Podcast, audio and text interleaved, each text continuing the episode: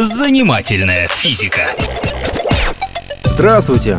Это Игорь Зырянов, программа о нас с вами и о том, что нас окружает. В холодных странах, таких как, скажем, Канада или Исландия, хорошо известно, что горячая вода, выставленная в мороз на улицу, замерзает скорее, чем холодная. Не знаю, замечали ли вы когда-нибудь что-нибудь подобное, а я вот всегда думал, почему это у нас во дворе каток заливает кипятком – Списывал, конечно, на нашу российскую бесхозяйственность. Мол, льется себе рекой и льется. Вон его сколько.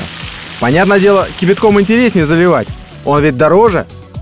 Однако ребята из ЖЭКа имели за плечами солидную теоретическую базу. Не всегда, наверное, догадываясь об этом.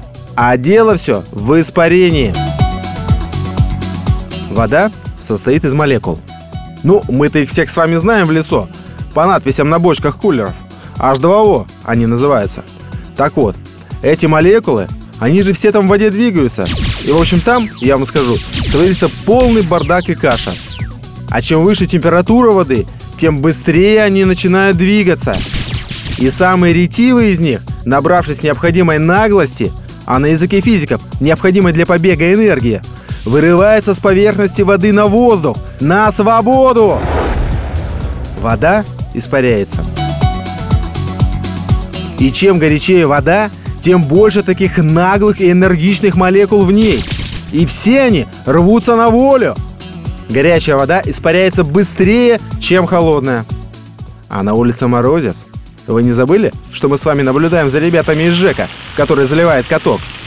Горячая вода быстрее испаряется, и ее становится меньше, и поэтому Деду Морозу меньшую массу легче заморозить. Вот в чем дело. Конечно, в общем случае скорость замерзания воды будет зависеть от того, в какой сосуд мы ее налили, западный ли ветер дует на молекулы и так далее. Но самый главный фактор – температура воды. Нашим маленьким слушателям предлагаю сегодня вечером взять два одинаковых пластмассовых стаканчика. Один наполнить горячей водой, другой – холодной. И выставить их на балкон.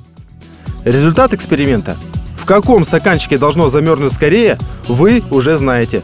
Но лучше один раз увидеть.